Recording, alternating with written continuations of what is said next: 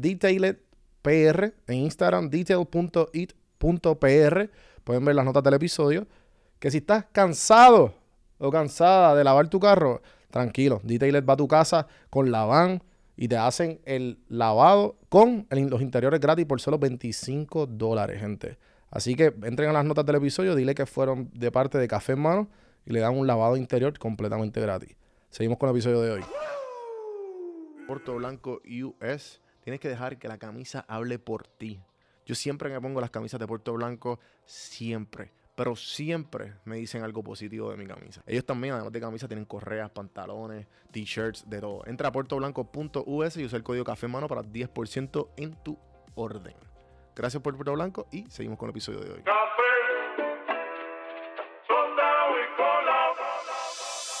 Estás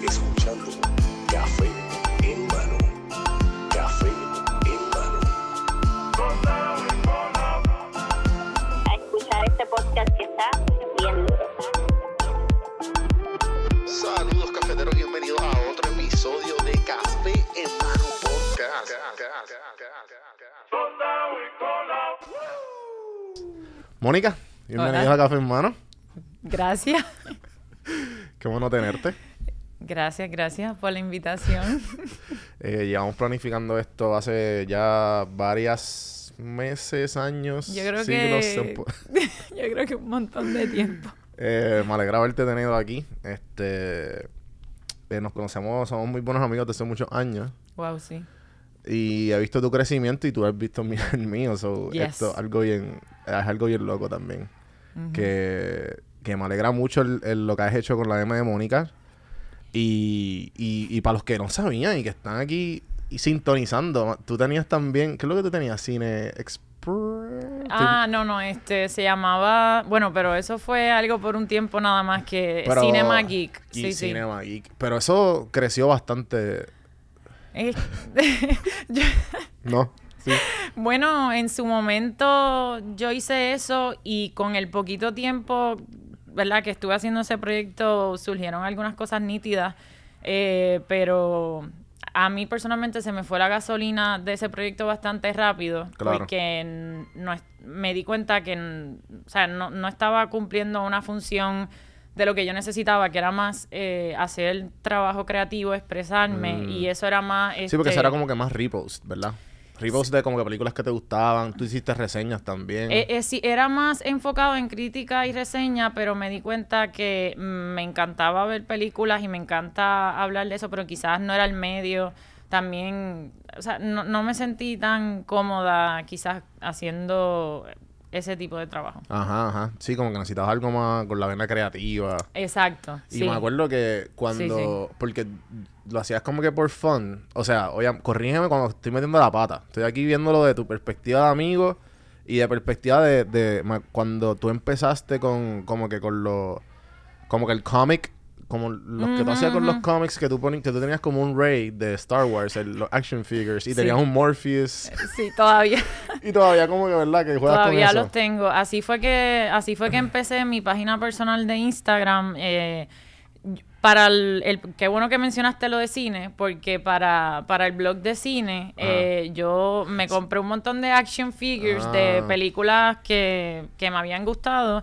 Y ahí fue que empecé eh, como medio vacilando, haciendo cómics eh, de experiencias personales y súper random. Eso no, es que no, fue algo tan... Yo cortaba los papeles, a veces yo los escribía con lápiz de color, yo no tenía, no, o sea, no tenía nada de estructura eso, o sea, eso estaba bastante eh, Raw. súper sí, sí, sí. raw. Y como quiera, un montón de gente me empezó a escribir, ah, eh, me encanta lo que estás haciendo, quiero, quiero ver más. A veces gente que a, a- a mí me gustaba mucho lo que hacían. Y no sé, fue como, a, a veces yo digo que las personas que te envían ese tipo de mensaje o que te dicen quiero ver más de lo que tú estás haciendo, Juanvi, me gusta eh, lo que estás haciendo con el podcast o, en- o esa entrevista que hiciste me encantó. O sea, esa energía yo siento que en realidad uno la necesita a veces eh, y no siempre está. O sea, uno no puede depender de eso, pero realmente pues cuando uno ve que ciertas cosas que uno hace conectan con la gente, pues uno dice, bueno, quizás pues hay algo aquí que puede crecer. Y fue cuando empecé a hacer eso de los cómics. Y quizás antes no, no me había sentido de esa manera con otros blogs. Yo, yo tenía un Sí, blog que, también. que a lo mejor no, no habías recibido el mismo feedback con cuando tenías lo de cine. Exacto. Y por eso menciono lo de cine, porque lo de cine fue como tu escuelita, escuelita de, de- de redes sociales, de, de, de como que de como que postear cosas que a ti te gustaban, ¿me entiendes? Como que y sabías también cómo manejar lo que ah, pues dale, pues tengo que postearlo a tal hora o posteo así, asá. Lo, lo de cine también fue porque una, a mí me encanta la comedia, me encanta la actuación y quizás yo, sin darme cuenta inconscientemente, pues estaba tratando de, de e- esa pasión que yo tenía a través de ver películas y hablar de películas y preguntarle a actores en Puerto Rico lo que estaban haciendo. Yo siento que a través de eso yo estaba viviendo, o sea, sin darme cuenta, estaba viviendo algo que o sea, era mi pasión o era mis ganas de crear, que Claro. todavía obviamente yo hay muchas cosas que uno quiere hacer que todavía uno va viendo. Pero ahí fue que yo me di cuenta. Después de eso dije, no, yo o sea, tengo que hacer una obra de teatro o tengo que eh, hacer más trabajo creativo porque mm, no, no quería vivirlo a través de otras personas, que era lo que estaba haciendo. Sí, porque también tú, tú, tú estudiaste este teatro, ¿no? Yo estudié sociología y eh, teatro en la UPRRP. He también cogido un montón de cursos y talleres este, desde que estoy como, en, como en séptimo grado. Y de hecho, ahora que estamos hablando de todo esto, una, una de las razones por las que todo esto empezó, tú conoces a mi hermana, a, mi- a mis hermanas, eh. Mariel y ¿Cuál de Laura. Este, pues mi hermana mayor estudió este, en Arizona eh, pintura. Y yo siempre iba donde ella por un montón de tiempo y e- ella me contaba sus cosas y siempre decía, chica, pon- ponte a pintar, tú tienes que hacer arte. Ella es una persona bien creativa. Siempre le decía, no, tienes que hacer lo tuyo, pero de, de momento, no sé, pasaron diferentes cosas que yo me di cuenta, ¿qué yo estoy, qué- qué yo estoy haciendo aquí? Porque... eh, la, o sea, tú no puedes resca- rescatar a otra persona para que haga una cosa que tú quieres hacer, ¿me entiendes? Y yo me di cuenta, yo tengo que hacer lo que yo quiero hacer por mí. Y es lo que te digo, que seguía reproduciendo eso de vivir lo que yo quiero hacer a través de otras personas. Y eso no, pues obviamente ahí tú no estás moviendo tu deseo como tal. Y pues por eso también fue bien importante para mí ponerle el nombre, mi nombre, eh, la M de Mónica, porque era, iba a ser algo tan personal. Porque yo, an- antes de yo empezar este proyecto, puedo decir que un montón de tiempo de mi vida, yo estaba siempre tratando de, de decirle a las demás personas em, lo que yo pensaba que ellos podían, que ellos podían hacer, o, o sigue tus sueños, sigue tus sueños, y de la nada yo, bueno, si tú quieres hacer una cosa, eh, lo que sea, lo que sea, ¿verdad? Tienes que empezar a hacerlo tú, porque esa es la Sí, manera. sí, como que yo me acuerdo que muchas de nuestras conversaciones eran eso, como que nosotros hablando sobre el... eh, yo me di cuenta que yo siempre, a mis, todas mis amistades, la mayoría de ellos, yo como que, ah, que tienes que hacer esto, lo otro, y yo como que, ah, cabrón, pero y, el ejemplo. Exacto. O sea, y, como que nosotros somos bien fácil juzgar, a otra- es bien fácil encontrar lo que está mal en otra persona y decirle, tienes que hacer esto. Pero hay veces que no nos miramos a nosotros. la mayoría de las Sí, veces. La mayoría de las veces como en, ok, que es mucho más fácil. Es como, vi este, hay un tipo que yo no sé si es real o no, que se llama The Sad Guru. ¿Sabes quién es? Lo has visto. Y este tipo puso eh, una conferencia, no sé, fue un, fue un, este, un Instagram story o whatever, no me acuerdo qué fue. Pero él decía que es como, él lo, él lo asimila como cuando alguien le apesta la boca. Que cuando te apesta la boca, everybody knows que a ti te apesta la boca. Excepto tú. Entonces es, es- es exactamente lo mismo. Tu nariz no reconoce que a ti te apesta la boca, pero la otra persona lo va a recibir y tú como que... Y, es, y es- es lo mismo que cuando tienes algo mal, que te está sucediendo algo y como que, ah, esta persona, esta persona tiene, este, tiene est- estos defectos, pero no nos miramos a nosotros Sí, mismos. uno, uno nunca quiere reconocer, como, como quien dice, su falta, lo que, lo que uno no tiene o lo que uno tiene que trabajar. Y de hecho, he estado leyendo mucho de eso y, y mi, mi tema ahora mismo es todo sobre el deseo. Siempre me gusta conmigo misma y, y, eh, profundizar un poco en qué es el deseo, porque a veces la gente piensa, haz lo que tú quieras, haz lo que te llene, tu pasión, este, todo ese tipo de cosas que, que yo, lo, yo lo digo. Pero me doy cuenta que el deseo no es como a veces nos los pintan en las redes sociales, en las películas, en los mensajes. El deseo es algo que incomoda un montón. Realmente el deseo es algo que tú tienes que exponerte a una cantidad de rechazo y de trabajo. No, no digo solamente de trabajo en el sentido tradicional que nos dicen el joseo y todo eso, que, que también El me failure y toda esta cuestión y me- me acostumbrarse. y- Exacto, me refiero que simplemente el deseo incomoda porque cuando tú haces algo que tú deseas, tú nunca estás muy seguro. eh, eh, uno siempre tiene dudas en la vida, nunca se van ahí. Uno, uno dice, escogí bien. Uno dice, se- estaré, esto tendrá algún efecto porque yo estoy, esto tiene sentido lo que yo estoy haciendo. Está conectando con las personas y no importa lo que tú hagas, siempre van a estar esas dudas. Puede ser la persona yo, mira, yo, yo estoy viendo muchas entrevistas y hay gente que, vamos a suponer, que, que tienen lo que se considera un montón de éxito y llegan momentos en que dicen, yo no sé si lo que estoy haciendo tiene sentido o, o se van en, es lo que dicen también un poco, que el, el vacío que uno siente, que hoy en día hay muchas ofertas también, eso es un tema que me gusta tratar mucho con el proyecto, que hoy en día hay muchas ofertas que te tratan, ¿verdad?, de dar a través de quizás el, el, El aspecto marketing, el aspecto económico, en la psicología tradicional, en la psicología tradicional pasa mucho eso. La- uno va a veces a algunos psicólogos para que te digan, no, pero si tú, tú no tienes nada. No, pero es que yo, no es que yo tenga algo, es que yo no, yo me siento mal. Entonces es como no hay, no hay espacio para, para estar triste, no hay espacio para ser humano, es lo que yo digo, porque uno nunca va, uno, nu- nadie nunca te puede decir, mira, aquí tienes, este es el trabajo que ya tú vas a estar completo, mira, esta es la relación, mira, este Esa es la receta. esta es la receta. Cuando tú llegues a este, es- es- esto en el banco, mira, nunca en la vida, el que te diga que va a llegar a un punto, eso nunca va a llegar. Nunca va a llegar, nunca, nunca va a llegar. Y lo, lo único que yo creo que es posible es como uno, yo creo que lo único que es Sí, posible... ahí es que llega lo del deseo. Que, pues, Exacto, lo que, del pues, deseo. Es- Salirle tu... tu eh, ¿Cómo dicen? Estaba haciendo... Hace... Me metí hace... a vol- volví a hacer ejercicio hace como una semana atrás. Yeah. Y uno de los muchachos que parece que estaba empezando, eh, acabando el ejercicio, él dice como que, ah, no, es que hay que salir de esa zona de confort. Y él como que, y el, y el trainer le dice como que, ah, sí, sí, es verdad, yo no sé qué. Y él dice, pero es que eso es lo difícil, salir de ella. y, y tú acostumbrarte a, y seguir saliendo de ella. Porque uno, uno siempre está en la zona de confort. Lo difícil es tú como que, como tú dices, desearlo y hacerlo y seguir trabajo, haciéndolo. El trabajo, porque Sí. la gente puede desear o decir que desea muchas cosas.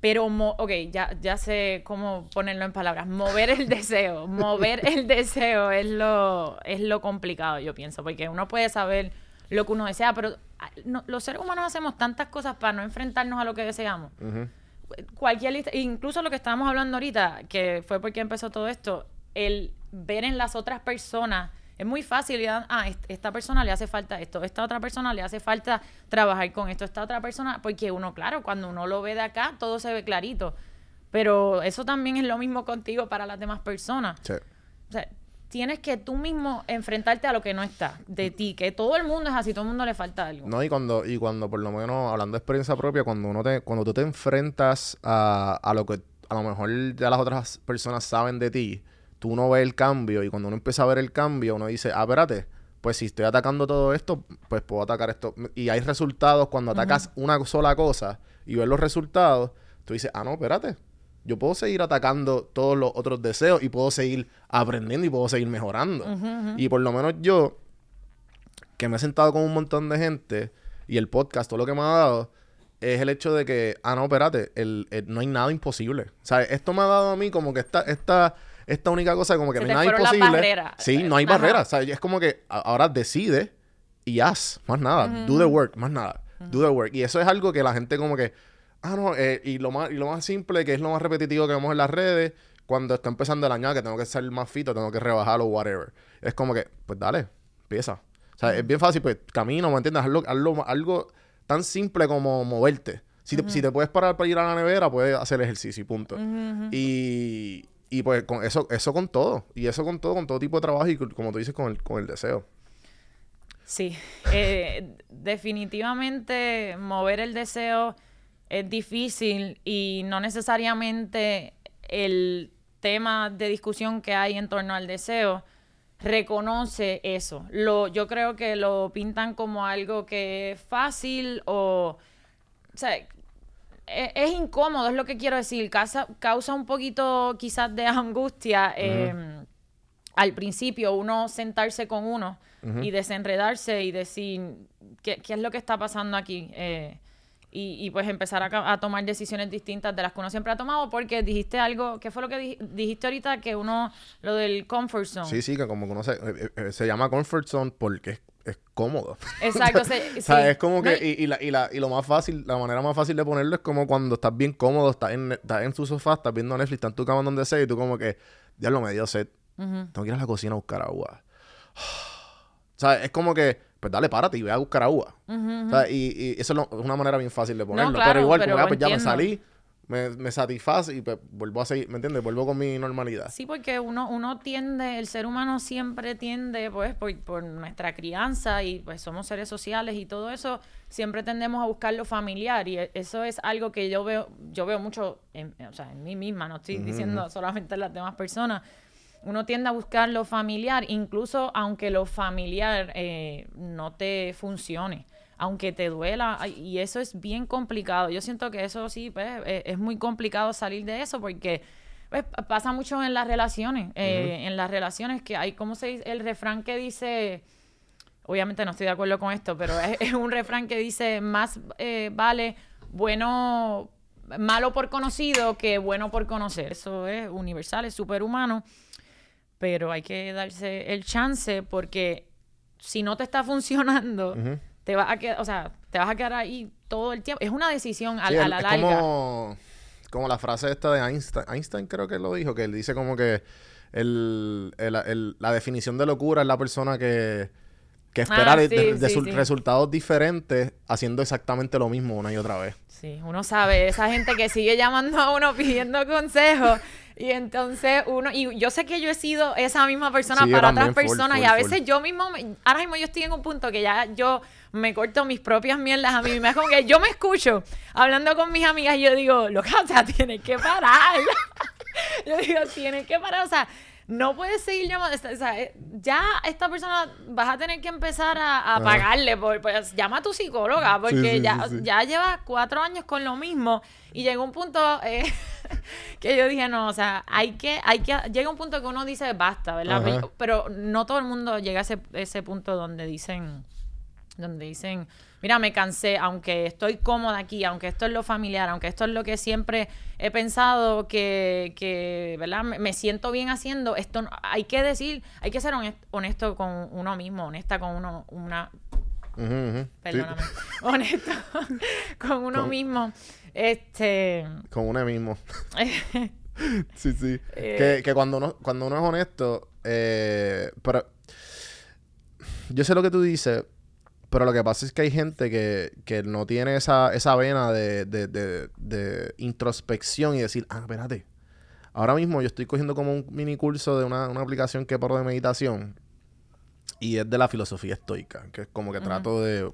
si de- tú me has dicho que te gusta. me gusta mucho eso. Y, eh, y pues ahora mismo creo que hay, eh, hay unas prácticas que creo que es la de, ejemplo, la del bedtime meditation, que dice como que, mira, como tú no puedes, es una meditación que tú haces justamente al, al- dormir, pero es que como tú no puedes, eh, re- no puedes reaccionar a lo que todo lo que te suceda, que tú no puedas controlar, tú no, con- tú no puedes controlar eso porque entonces no te, trata de no eh, reaccionar emocionalmente a todo lo que suceda. O sea, que justamente trata de estar en automático en el sentido de que trata de que nada te afecte. Entonces, por, por la noche, antes de dormir, empieza a... Ah, espérate, esto lo hubiese hecho así, esto lo hubiese hecho así. Y pues así, poco a poco, va mejorando y...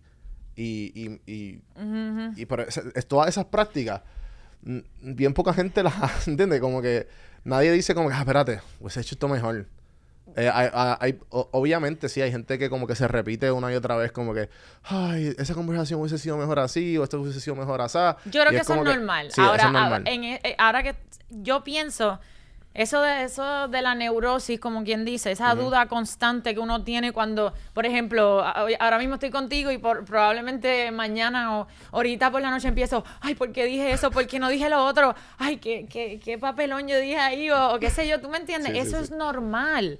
Yo, yo no pienso que exista un ser humano en este planeta Tierra, bueno, a menos que sea, ¿verdad? Este, psicóticos y todo eso, que sí hay un montón de personas este, Psicópatas. Em, es que en el psicoanálisis es- tienen unas palabras, pero no, no, no se me fueron. Eh, pero bueno, eso de la neurosis, de la duda constante, de uno, de esa inseguridad, eso no necesariamente es algo malo. Yo sé que todo el mundo siempre también, es como por un lado, uno quiere ser, tener la confianza en, en una misma para hacer lo que uno quiera hacer, para moverse, para mover el deseo, que irónicamente eso se va, se va fortaleciendo cuando uno se mueve, pero al principio bien difícil. Sí, sí. Pero por otro lado, Parking de emergencia. eh, pero es- este, por otro lado, no existe tal cosa como llegó un día y ya, yo soy ya, eh, yo soy la más confidente. Yo no creo que eso existe, yo no, creo. no. O sea, yo no creo que A exista. menos que, pues, hayan drogas. Bueno, eh, ¿me entiendes? Pero, pero de- o sea, eso es lo que se trata. O sea, yo, yo creo que hay días que uno se siente brutal y uno se siente, yo puedo con todo hoy y bien confident. Y hay otros días que no. Y Pero es que ahí está lo difícil, porque es que es fácil, es fácil atacar cuando, ya, es fácil atacar cualquier tipo de problema, cualquier tipo de duda cuando, cuando, cuando te sientes cabrón. Pero cuando, ay, lo difícil es cuando te sientes como mierda. Es como que, "Ah, tengo que ir al gimnasio, yo no quiero ir. Tengo que, este, tengo que hacer el budget de esto, tengo que eh, hacer esto por una marca, o ¿me entiendes? Como que todas esas cosas que tú no quieres hacer.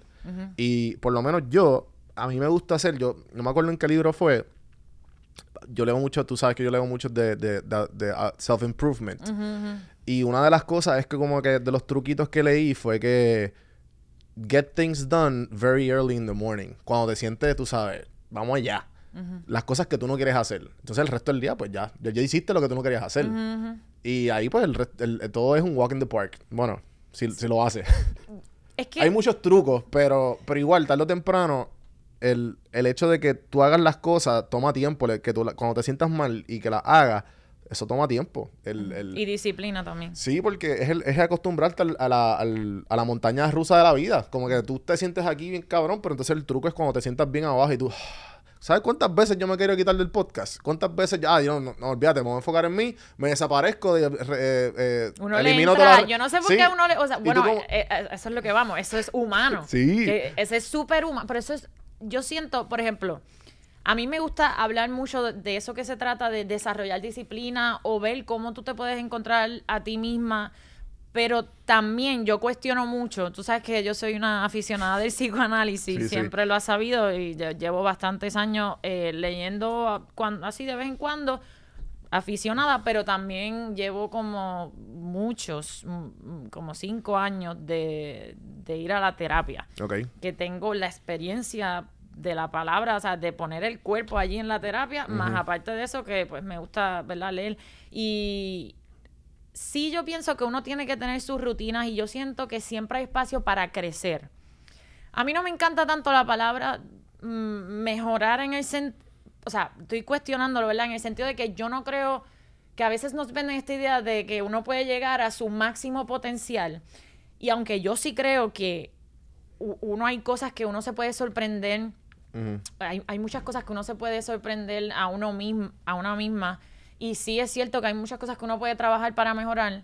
Yo no necesariamente, no necesariamente me gusta, ¿verdad? Hablar de lo que es eh, el self-improvement sin cuestionar un poco el hecho de que no existe tal cosa como llegar a un sitio donde ya. O sea, y hay, yo sé que tú no piensas Sí, así. sí que- O sea, yo sé que tú no lo dices de esa Sí, manera, sé, pero porque igual cuando tengo conversaciones contigo, usualmente lo que hacemos es cuestionar esa idea de que existen lo, lo Lo que le- perfecto. los paraísos, lo- las, utopías emocionales. Sí, sí, este, el, el, el, el constante, el hecho de que, ah, llegué a este goal y ya, estoy, estoy- ya, lo hice, ya, no, no- ya no quiero más nada, no, llegaste, va- el próximo, lo- el próximo, ya llegaste a esa meta, tú vas a querer mover esa banderita para la próxima meta. Y, y esa cuestión de que nosotros como que nos sentamos como que, ah, ya arreglé esto, ya estoy bien. No tengo que arreglar más. Eso nunca va a llegar. Yo lo que, o sea, en términos ¿A eso es lo que te refieres? A lo que me refiero es a, al- a uno como ser humano. O sea, más allá de, de lo... Es bien importante que tú muevas el deseo y hagas los proyectos que tú quieras hacer. Pero uno como persona, no importa lo que uno haga en su vida, y esto se puede escuchar eh, bien fatalista, pero yo creo que al revés, que reconocer esta verdad te permite vivir con menos angustia, que es, no existe un momento donde tú vas a llenar un vacío. O sea, Mm. eso no existe. Y eso es lo que yo siento que en nuestra sociedad nos venden que sí.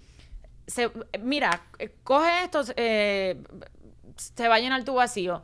Sí es cierto que si tú te levantas temprano puedes hacer más diligencias y puedes eh, eh, tener disciplina y para mí eso es una manera de cuidar tus proyectos y las cosas que, tu, mover tu deseo y las cosas que tú quieras hacer en tu vida.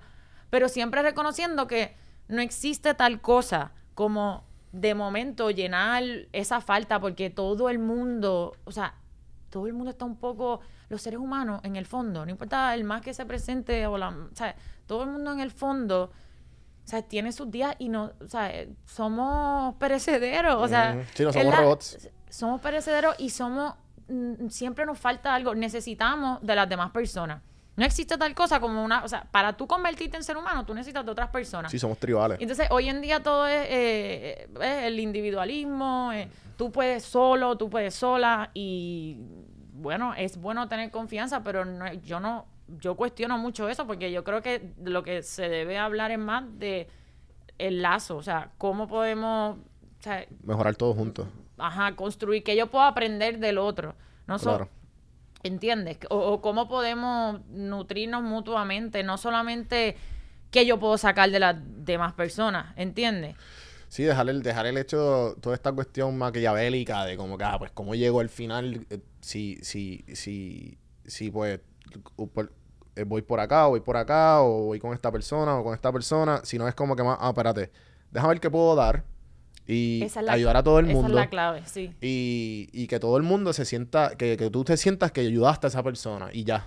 Como que eh, toda esta cuestión del, del egoísmo y de que si nos si, si nutrimos al egoísmo terminamos siempre en, en un, en un lado bien oscuro. Sí, yo creo que la palabra dar es una palabra. Sí, e- e- es. No es que tú. Hay que tener cuidado con esto, ¿verdad? Porque también a las mujeres siempre nos enseñan a, a dar un montón sin Mm. esperar. abso- O sea, sin esperar nada a cambio. Y eso, obviamente, sabes que mi proyecto tiene que ver mucho también con, con eso. Que. Sí, que como O sea- es una combinación, de- o sea, de lo que he visto, es una combinación de eso mismo, del, de, de todo este, de, del self-love en general y a la misma vez como que el empoderamiento de la mujer con todos los, porque son cosas que tú vives el día a día. Y pues eso, son, eso es tu, eso es tu, eso es lo que votas creativamente. Sí, son experiencias personales. Algunas quisiera que nunca hubiesen pasado.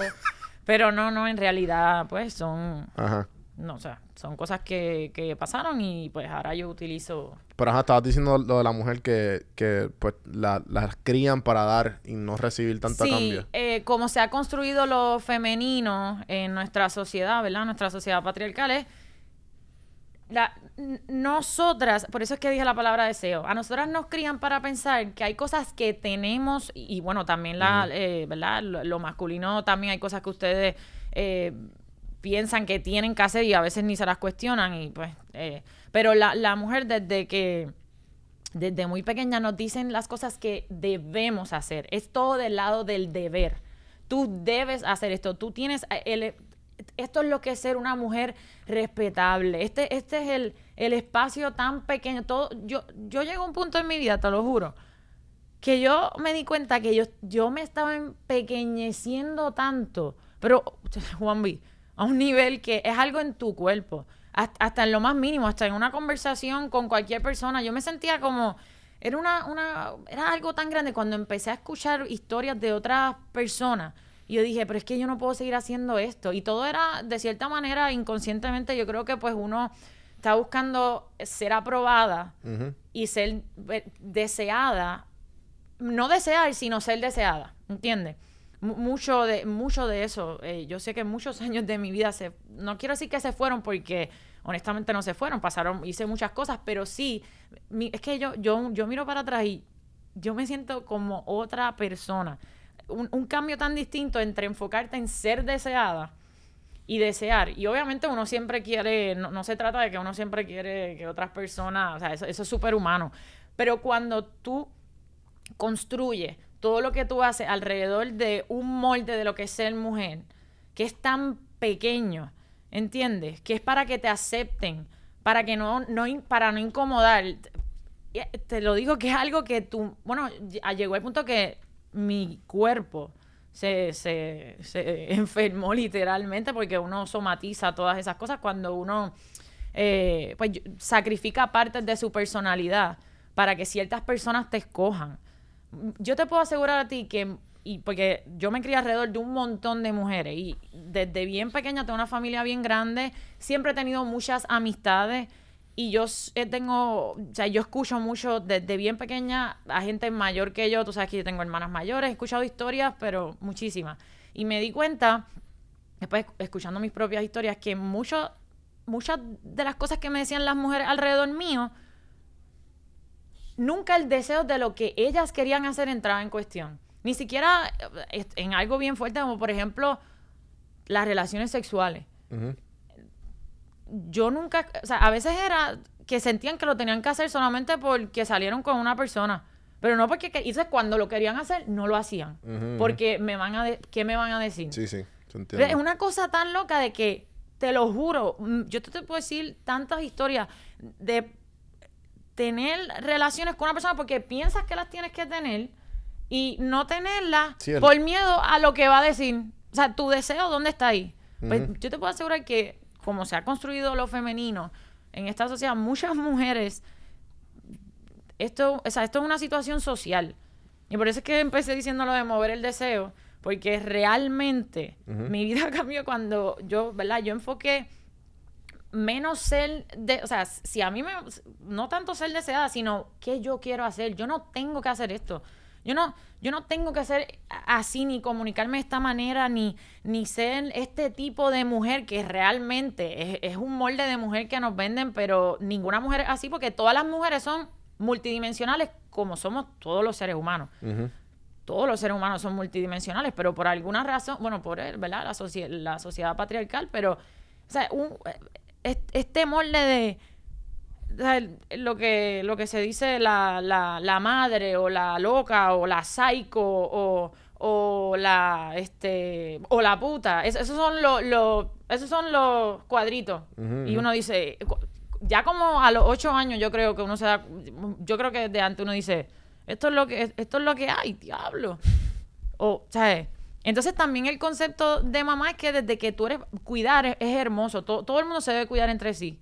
Todo el mundo se debe cuidar entre sí, eso es algo que todo el mundo se debería, pero no debería ser también escuchando las historias de quizás este, muchas mujeres mayores, porque ¿verdad? ha cambiado todo, eh, yo me di cuenta, mujeres que habían dedicado, que estaban llenas de tanto resentimiento. Estoy hablando de, de personas que han llegado, o sea, mujeres que, que han llegado a la vejez.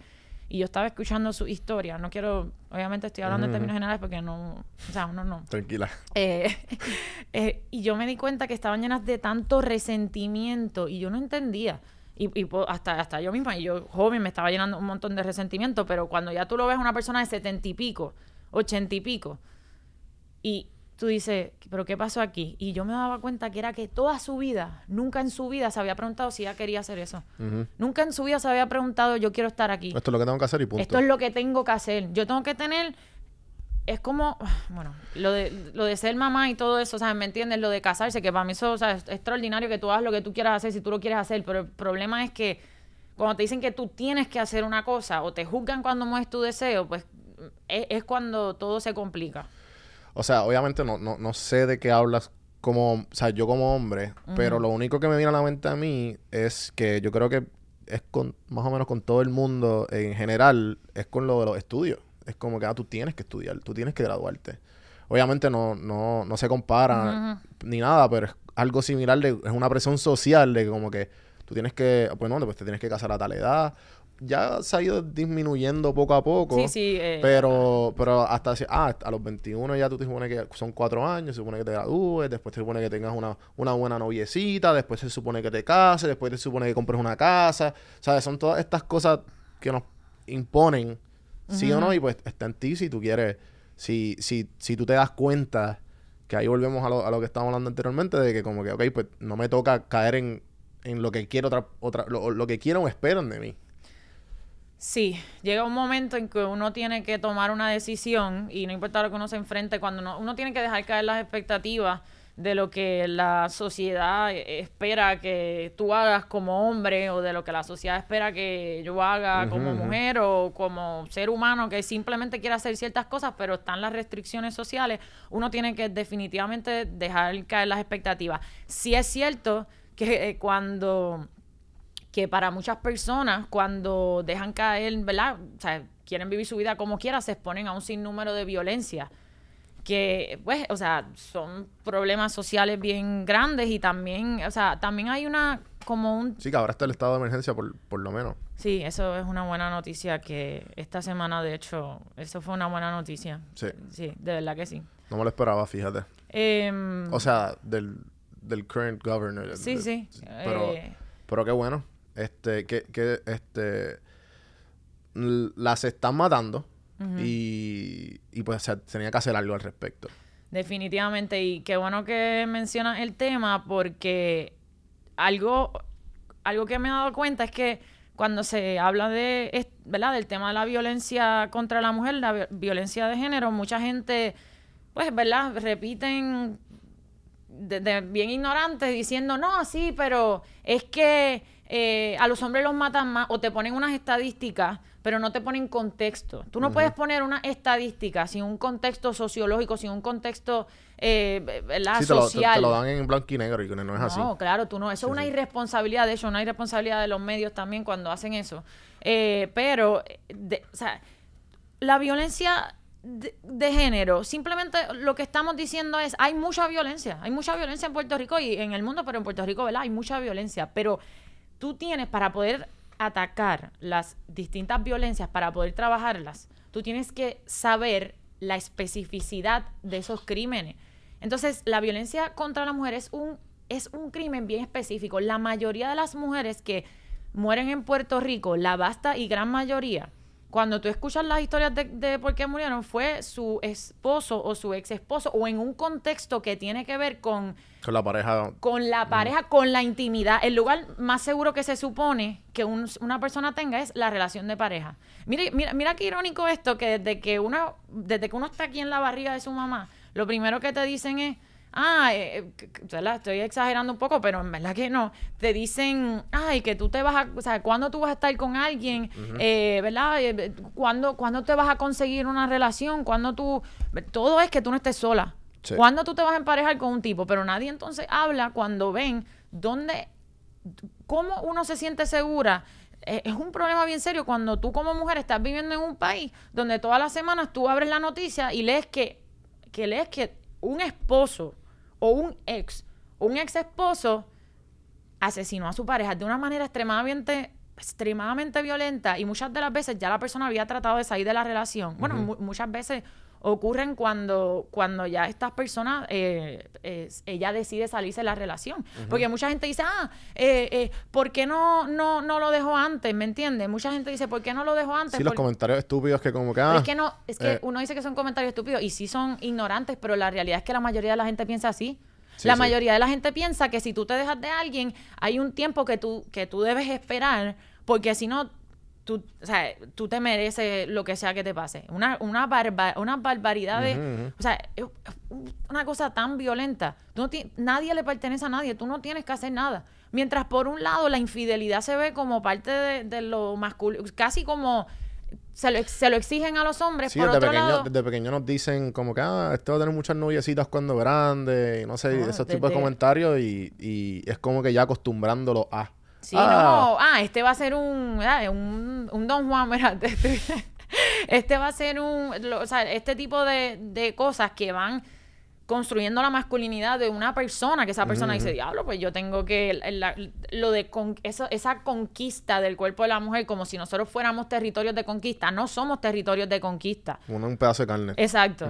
Y, y, o sea, no, es- eso no es así. Una cosa es, uno, todo el mundo quiere flirtear, todo el mundo quiere estar en relaciones, todo el mundo quiere gozar, todo el mundo quiere placer, todo el mundo quiere pasarla bien. Sí, pero obviamente con sentimiento, gente. Pero la situación que está ocurriendo ahora mismo tenían que hacer algo. Así que me alegro que respondió el gobernador a los reclamos de los distintos grupos feministas que llevaban ya como tres años, como dos años y pico llevaban eh, pidiendo el estado de emergencia y mucha gente se unió al reclamo de distintos lugares y, ¿verdad? Desde de, de- de muchos lugares, escribiendo, eh, haciendo las marchas, eh, todo el mundo aportó eh, de distintas maneras y de verdad que gracias a los grupos feministas de Puerto Rico que le exigieron eso al gobernador y... Y llevan tiempo. Y, y que... Llevan tiempo haciéndolo. Sí, y que uno que mencionaste eso, como te dije ahorita, porque honestamente estaba llegando un punto que...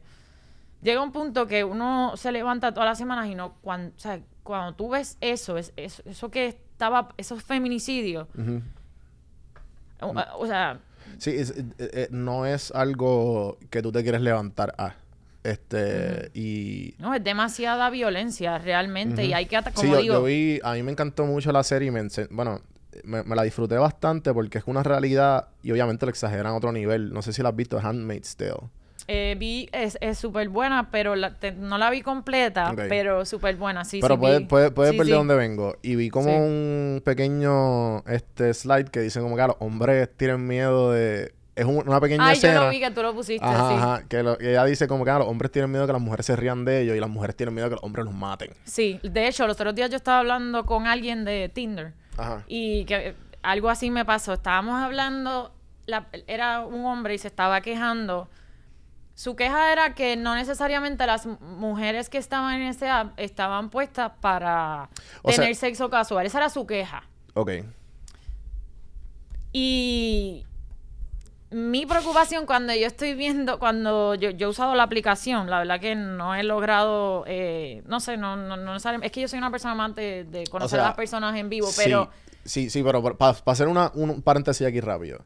Tinder originalmente se, es una copia de Grindr, que es una aplicación de, de, de gente homosexuales, hombres. ah, sí, sí, sí. Entonces, pues, Sí, la sí. hacen, la hacen, Con- y con la intención de que esto es un hookup app, ¿me entiendes? ¿Qué pasa? Pasan los años y pues obviamente la, la digi- todo se digitaliza y ahora es como que, ah, pues vamos a conocernos. Entonces la gente espera algo, algo tan superficial que es como que tú te ves bonito, yo me veo bonito, vamos a conocernos. Ok, los dos nos dimos like, vamos a conocernos. Eh, es- espera, la gente espera mucho más. Eh, entonces, obviamente, muchos hombres, que la mayoría son un chorro enfermos y estamos cabrones, pues como que, ah, pues no, pues, pues esto es para pa chingar, ¿tú me entiendes? Y entonces las mujeres esperan como que es como la película de Bueno, esta- no todas, realmente. no, igual que todos los hombres, no todos, pero, pero lo que te quiero decir es que la película Don John es exactamente, es más o menos... Sí, sí, esa película. hmm, esa peli- Hace tiempo no la veo, pero Sacho, es que si la veo de nuevo de seguro, porque hay, hay unas cosas ahí Sí, del está- male gaze que están. Sí, sí. Pero la tengo que. Pero, ¿qué es lo que ibas a decir? Lo, lo- Yo lo la- que iba, sí, lo que yo iba a decir es que lo que iba a decir es que esa película, si no la han visto, spoiler alert, eh, básicamente trata de este tipo que está lo que hace es sexualizar a la mujer y lo único que hace es pues buscar mujeres y, y por la mujer lo que hace, el- lo que quiere en vez del sexo, lo opuesto es como que el Cinderella Story. Y pues eso es como que yo pienso que estoy generalizando aquí. Y tú corrígeme si estoy mal, pero usualmente como que la generalización de ese dating app es eso, es como que, ah, pues, obviamente también hay sus excepciones, pero, pero la- una, una bu- lo- hombres buscan esto y las mujeres buscan lo otro. Yo creo que lo femenino, para tratar de no ponerlo, ¿verdad? Porque a veces uno puede estar en posición masculina, o, o sea, estas cosas son, yo sé que son un poco más abiertas, que no, Claro, para no claro. ponerlo tan rígido, pero, ajá, exacto. Em, yo creo que lo femenino tiende más a buscar, eh, esto ¿verdad? es lo que, lo que se plantea, creo, desde el psicoanálisis, por lo que yo he podido entender, tiende a buscar más el lazo. No necesariamente significa que, como, sea, yo, que, uno va a tener una relación sexual y va a querer tener una relación bien de compromiso, pero hay algo de querer construir relaciones. No sé, yo, o sea, muchas veces lo femenino está constantemente con quiero hablar todo el tiempo con mis amigas y quiero hablar con mis hermanas y quiero hablar con mi mamá y, y- y tengo esta necesidad de conectar y yo siento que a veces lo masculino tiende a, a re- a- a siempre reservar un espacio no sé, no sé si Sí, desde pequeños como que no... no se resiste un poco. la- las emociones como que son non-existent. Mientras Sí. más, mientras menos emociones Exacto. tengas, mientras menos Sí. vulnerable seas, más, mejor te va a ir. Sí, como mucha- que desde pequeño. Y es como ¿Tú que todo... recuerdas momentos en que, en Sí, que te decían ese tipo de este, cosas? Sí, lo- me acuerdo mucho lo- cuando tú ibas a la actividad familiar, era como que, ah, este tipo es bien bonito. Tipo, tú sabes, y, y las mismas mu- o sea, de las mismas mujeres, de los mismos hombres, de todo el mundo. Sí, sí, porque uno reproduce Y- todo- todas esas O si no, como que, ah, este, eh, ¿por, qué, por qué te molesta eso? Eso no es de, eso no es de hombre. Y como que, ¿por qué te sientes de esa manera? Es como que, eh, cabrón, porque me afecta. Exacto. Es que Eh, se- eh, hello. Pero uno, Y- es, uno es niño. Sí, porque sí, no- sí. la cosa es que a veces uno piensa, ah, me lo dijeron a los 15 años. No. Bueno, a mí que, o sea, lo- la, la gente que te ataca por las redes sociales, que son... No, pero tú tienes... Dime, dime. Te- y esto es algo de conversaciones de nosotros personales, que tú tienes la mala costumbre de, de, de entrar a los comments y tú como que, no, vamos a, y te, y te, y te vas en ese whirlpool de, de que, que obviamente, no, sabes, que es como algo que yo te digo como que, Mónica, no hagas eso, why are you doing that? Porque es tiempo perdido, pero a la misma vez, I get why you're doing it. Hay veces que yo no necesariamente, porque es bien... Pero espérate, vamos a dar un poco de contexto para la gente que no sabe, porque no hemos hablado casi de tu proyecto y cool. Porque ha, ha fluido súper cabrón y este podcast está quedando bien hijo de puta. Ok. Ok. eh, usualmente todo esto que hemos hablado, tú lo, tú lo pones en fotos. Lo pones y en- lo pones en cómics. En cómics, sí, sí. en- o, sea, en dibujos, mensajes, porque no todos son cómics, pero ajá, exacto. Sí, o, o el mensaje gener- generalmente es de estos temas más o menos que hemos estado tocando y dipping eh, en, el, en, la- en el agua. So, ¿qué pasa? Eh, Facebook, ¿verdad? No, ¿Verdad que en Instagram tú no tienes mucho... Instagram es más love que, que, que en comparación con Facebook, que Facebook es más... Fíjate, Porque Facebook es más baby boomer, so... pero fíjate, Has recibido muchos comentarios que tú digas, ¿qué es esto? En Instagram. es más bien en Instagram, porque en Facebook Ok. a veces, eh, mm, no sé, Facebook es bien distinto. Todo, de verdad que las redes sociales todas funcionan bien distintas. Ajá. Pero más bien mi, o sea, me ha pasado mucho, especialmente en el último año. Pues eh, hice varios cómics de distintos temas, hablando de, de cosas que yo, o sea, de mis propias experiencias, pero yo sé que son experiencias que mucha gente se puede identificar.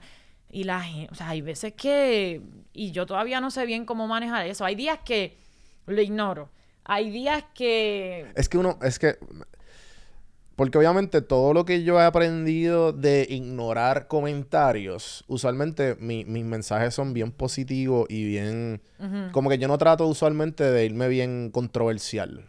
Eh, Sí. Porque ahora mismo el tema, los- usualmente los temas que tú tocas son un poco, un chin más controversiales. Pero no deberían serlo. Eso es lo que De me acuerdo, molesta. Yo sé 100% que, de acuerdo, Yo sé que 100% de ajá, acuerdo. hemos hablado de eso, que no tiene sentido que sean controversiales, pero pues como vivimos en una sociedad súper machista y pues todas estas dinámicas de control y todo eso, y están tan normalizadas. Sí, un ejemplo, a mí me gustó que lo vi esta mañana o ayer, no me acuerdo, que era como que era, era, un- era un cómic de una barra, un tipo diciendo, "Ah, yo tengo como ocho carros y tú, yo soy dueña de mi sexualidad, gracias.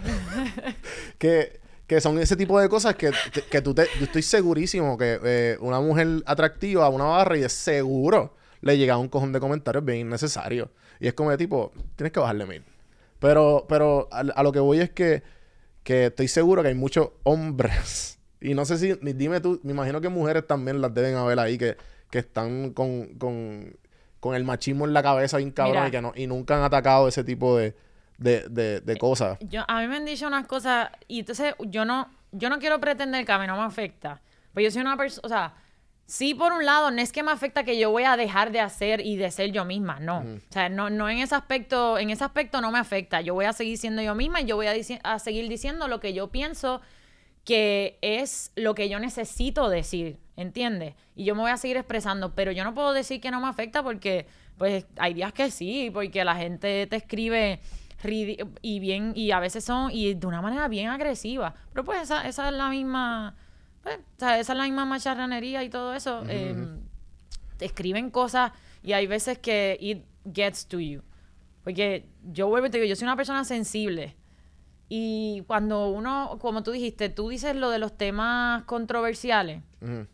Mucha gente me ha dicho, mira, pero ¿por qué tú no, no, no quiero decir que mucha gente, pero alguna gente me ha dicho, mira, pero ¿por qué tú hablas de esos temas y sabes qué va a pasar y eso? Y yo, ah, so- so- se supone que yo me quedé callada. No, yo no me puedo quedar callada, porque eso me afecta un montón. Y a otras personas, yo no me puedo quedar, es que yo estoy hablando de mis experiencias personales y eh, eh, eso es lo que a, a mí, eso es lo que yo tengo adentro, esos son los, las- los cuestionamientos que yo tengo en mi cabeza. Yo no puedo hacer lo que te dije ahorita que había hecho toda mi vida, que era sacrificar quien yo era para agradar a las demás, o sea, para, bien, sí. para encajar en el molde de lo que se supone para que los hombres me escogieran, en serio. No, ya yo no quiero hacer eso. Pues si yo no te gusto, pues problema tuyo, ¿me entiendes? Y, y era, o sea, a lo que vuelvo, sí, para la sociedad como tal pueden ser temas controversiales, pero la justicia no debe ser controversial. Sabemos que lamentablemente lo es, eh, porque está normalizada la violencia en todos los aspectos de la sociedad, pero son cómics lo que yo hago, conectan con gente, pero yo no voy a, a cambiarlos porque... para que estén en un safe zone. exacto. o un comfort zone. Para, Sí, para conectarlo con y lo que, que, me, que me lo han dicho, o sea, pero la gente te en realidad la gente puede ser muy porque se me se meten muchos macharranes o personas que, o sea, hombres y mujeres eh, así comentarios que o sea, no no no es para hacer, no es para construir algo allí, ¿entiendes? Sí, Hay pero- una pero- diferencia. Pero, también, que yo creo que lo estábamos hablando, yo lo hablé hace unos pod- dos o tres podcasts atrás, creo que fue el último del año, que estábamos hablando sobre cómo reaccionar a ese tipo de, de gente. Y pues, yo creo que es un poco... Dame la receta porque de verdad que yo Y esa es la no mierda que yo pienso que no... Yo, ¿sabes? Personalmente, yo pienso que la, la mejor...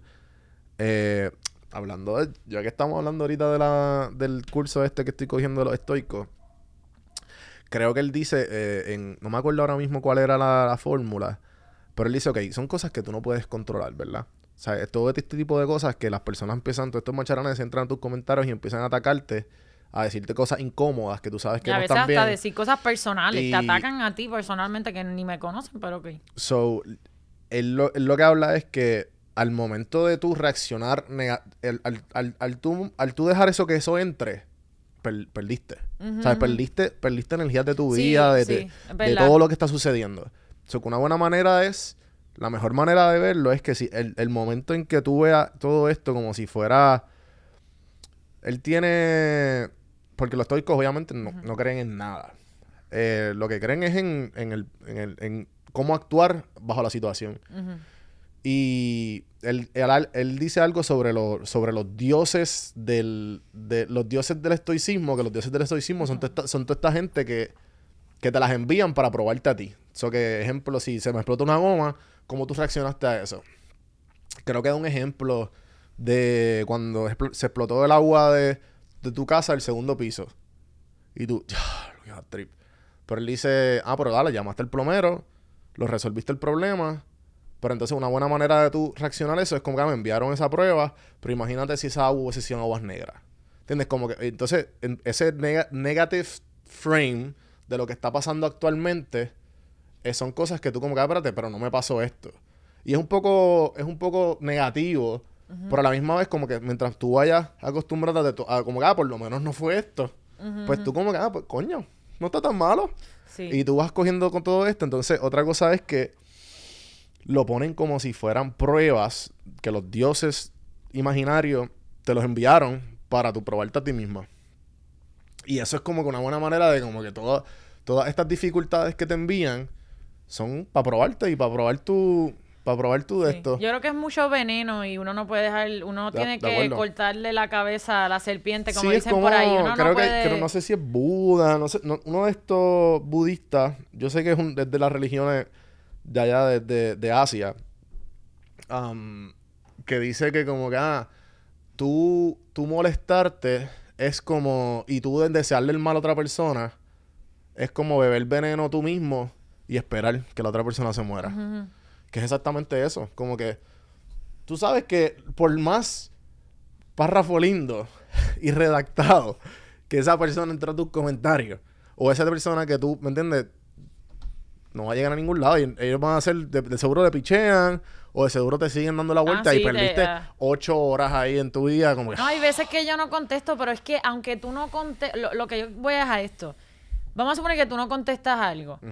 Pero, por ejemplo, qué sé yo, o sea, tú eres un ser humano y el- todos los seres humanos, o sea, ¿verdad? Uno tiene esta sensibilidad de que uno quiere el cariño y la aceptación de las demás personas. Y cuando tú estás escribiendo algo que, lo más irónico es que yo te estoy diciendo que son unos cómics que son a veces, que es una cosa que uno no puede ni creer, pero bueno, te- eh, y entonces te están constantemente atacando. Por ejemplo, cuando uno habla de temas como lo- los derechos reproductivos, todo lo que tiene que ver con la educación sexual, todo lo que tiene que ver con los anticonceptivos, que se eduque para eso, y el derecho y la accesibilidad al aborto.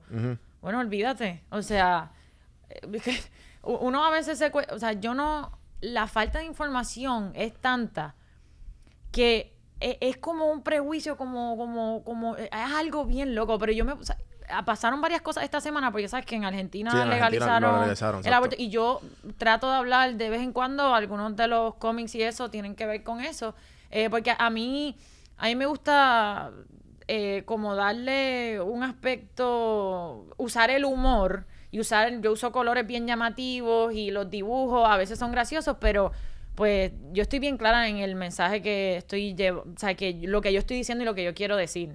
Y uno puede hacer muchas herramientas. Yo antes quería, de hecho, o sea, que yo te dije que estudié sociología y a veces todavía, yo, yo antes quería pues ser profesor y hacer otras cosas, pero bueno, ahora mismo estoy haciendo eso, sabe Dios de aquí a 3, 4 años, pero ahora mismo esa es la herramienta que tengo y la estoy usando.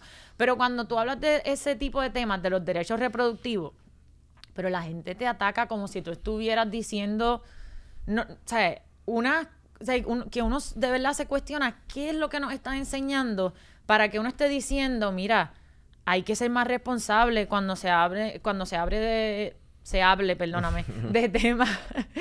Eh, bueno, exacto, cuando se abra, ese- eso es lo que hay que ser más responsable, ¿me entiendes? Porque no, no estamos hablando de lo que son los anticonceptivos, no estamos hablando de no hay información sobre lo que es el aborto. En Puerto Rico, yo me acuerdo, yo estudié en, en un colegio católico y en mi, colegio católico, eh, que yo no entiendo ni siquiera cómo esto se permite, yo no entiendo ni, ni, ni cómo esto sucede, pero yo me acuerdo que a mí me llevaron una conferencia eh, de, sobre el aborto eh, y era una persona que, que parece que esa persona, una persona de como 40, o sea, de millones que hay en el mundo entero que se arrepen- que, que no se había sentido cómoda, pero hay que hablar de eso porque ¿de dónde viene esa culpa que te hacen sentir cuando tú pasas por un procedimiento médico, un derecho humano que es reconocido en el mundo entero, que no hay ni una razón, son miles de razones por a lo mejor yo nunca en mi vida necesito pasar por ese procedimiento, pero yo no soy quien para juzgar a otra persona porque tú no nadie en la vida sabe lo que hay lo que hay en la vida de otra persona. Sí, sí. Entonces, yo lo que quiero es que se respete que el Estado, tú no, no te puedes criminalizar a ti por lo que tú haces. Pues parece que eso, pues eso parece que es un tema controversial. Pero claro, las escuelas católicas en este país, yo no sé si, yo creo que al día de hoy todavía lo hacen. Eh, yo me gradué en el 2012, Ujú.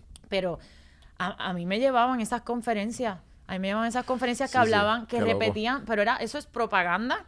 Ahí no hay información, eso no es Científica. información, eso no está validado. Ellos está tergiversado.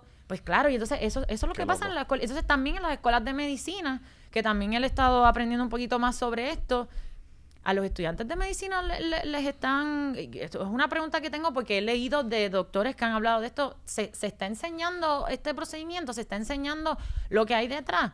¿Qué información es la que se está dando?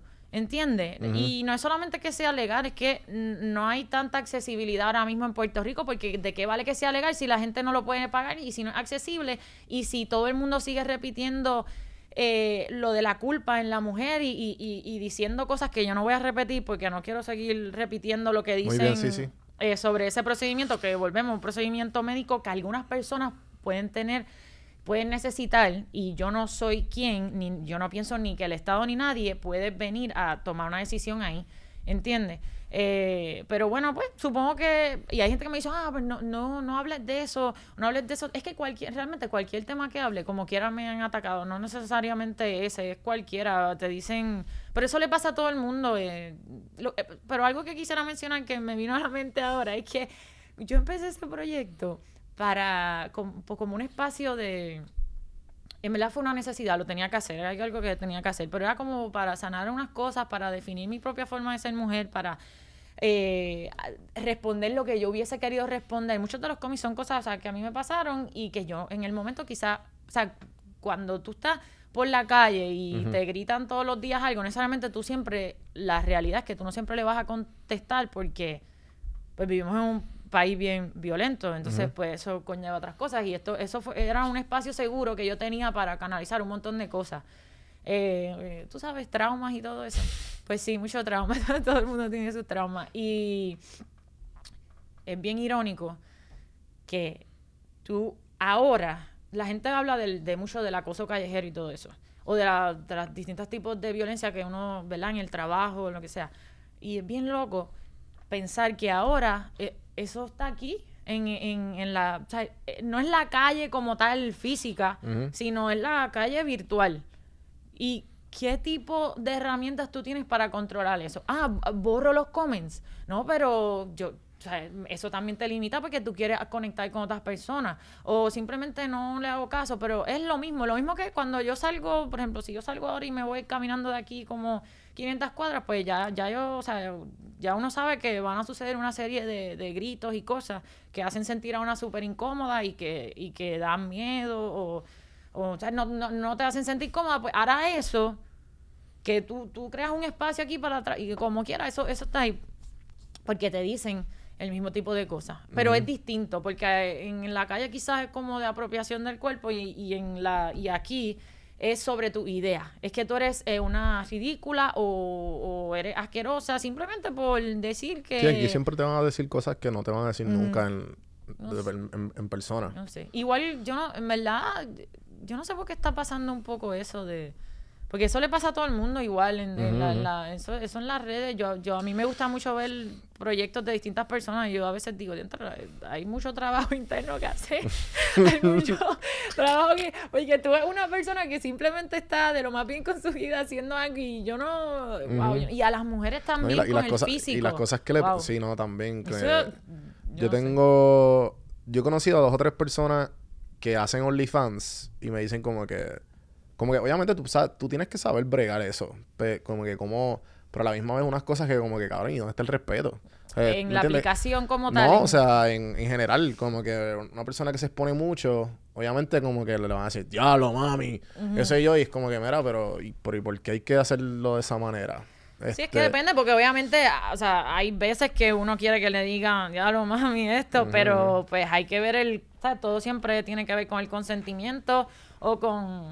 Sí, que como que obviamente no, todo esto no, es- no es que no es, no es que está mal, es que te, no- es que te pidieron, ¿me entiendes? Como que hay, hay confianza, hay consentimiento, como tú dices. Ajá, porque... Y porque no, no es que esté mal, es que tú no conoces a la persona, ¿entiendes? Y está a lo loco como que, como si por la calle está caminando alguien como que diablo, que qué sé yo", como que, Ajá, exacto. Pero claro, wrong. si yo estoy con mi jevo, estoy saliendo, pues yo voy a querer que me... Sí, sí, obligado, obligado, get you. Eh, pero, pero Mónica, llevamos hablando más de una hora. Así que... ¿Ya? este, sí, ya. Ay. Y... Y este... Y- y yo- creo que, pues nada, me imagino que habrán otros momentos que pasen por acá. yo estoy aquí, yo... Eh, ¿Qué quieres? Sé que tienes tu... Abriste tu tienda de tus cómics, tus stickers y un par de cositas más. ¿Quieres... ¿Qué, qué es...? Sí. Habla sí, un poco de eso para ir, para ir yendo. Ok, eh, abrí la mdemonica.com durante la cuarentena. Ya eso estaba desde hace tiempo que lo quería hacer eh, junto a mi hermana Marieli. Y la camisa, mira la camisa, qué bonita. Yeah. Este, eh, con mi hermana Marieli, eh, lo estamos haciendo juntas y pues realmente al principio todo fue más, como te dije, que empecé a hacer los action figures y todo, pero mientras se fue desarrollando, pues dije, no, pues, o sea, también llega un punto que tú, para poder sostener cualquier proyecto, pues realmente tú necesitas eh, tener, eh, pues pienso yo, algún tipo de, de revenue, eh, ga- ganancias o algo, le tienes que, o sea, para poder sostenerlo. Sí, darle, darle amor, darle cariño Sí, porque la cantidad de horas que uno le y pone. que uno le pone, yo estoy segura que es, es algo que, bueno, tú sí sabes porque estás haciendo el podcast, pero quizás la gente que no, no lo ve de esa manera porque no se reconoce muchas veces como trabajo y la gente piensa que eso, pues, pues esta persona está haciendo esto y ya, pero no, no se dan cuenta de la cantidad de trabajo, no solamente emocional, porque yo estoy compartiendo mis experiencias personales, que no necesariamente todas son buenas,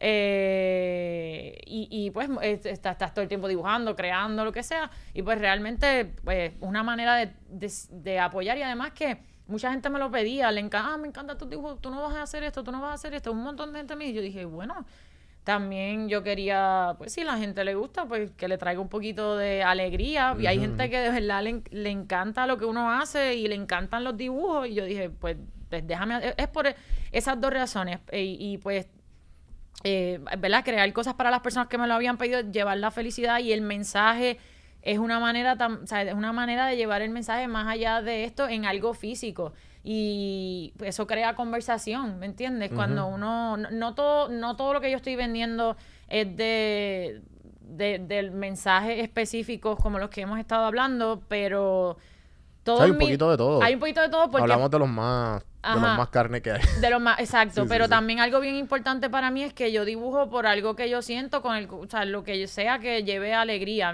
Para mí ya simplemente hacer algo porque tú deseas dibujarlo o tú lo deseas escribir, ya sea por, porque te parece cómico o porque simplemente lo quieres hacer, pues para mí eso es súper importante. Así que hay cosas que son dibujos que me gustan, que para mí están súper cute y que me encantan los colores y que me traen alegría y que a otras personas les gusta también y para mí ya eso es su razón suficiente para yo hacerlo. Que la- no hablamos de eso, pero eso de llevar un poquito de alegría y, y no hablamos tampoco de, de eso lo dejamos para después, pero el humor para mí es como una parte bien importante de cómo yo vivo mi vida.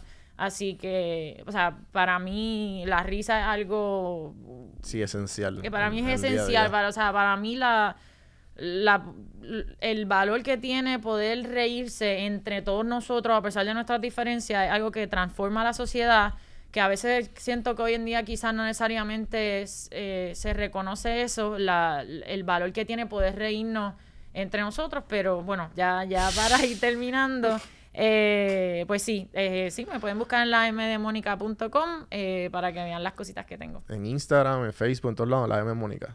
Sí. Ok. Yes. Muchas Bueno, gracias. No, la pasaste bien. Que... Yes. Gente, ¿saben dónde me pueden conseguir? Cafemano.com, Don Juan del Campo en todas las plataformas. Mónica, gracias por darte la vuelta. Eh, acuérdense de darle subscribe, darle share. Todas esas cositas nos ayudan a seguir haciendo esto. Como dijo Mónica, esto pues toma mucho tiempo, mucho trabajo. Yes. De Y- verdad que sí. Y este, acuérdense, si están en iTunes, acuérdense de darle review. Si te entretuvimos por más de una hora, te educamos, más de una hora, no te toma ni cinco segundos darle review, cinco estrellas. Pero si no le des cinco estrellas, ¿verdad? ni entre, si va- no vas a darle menos de cinco estrellas. Spotify, darle follow y gracias Miller Like, gracias Socializa por el espacio. Y hasta la semana que viene, gente.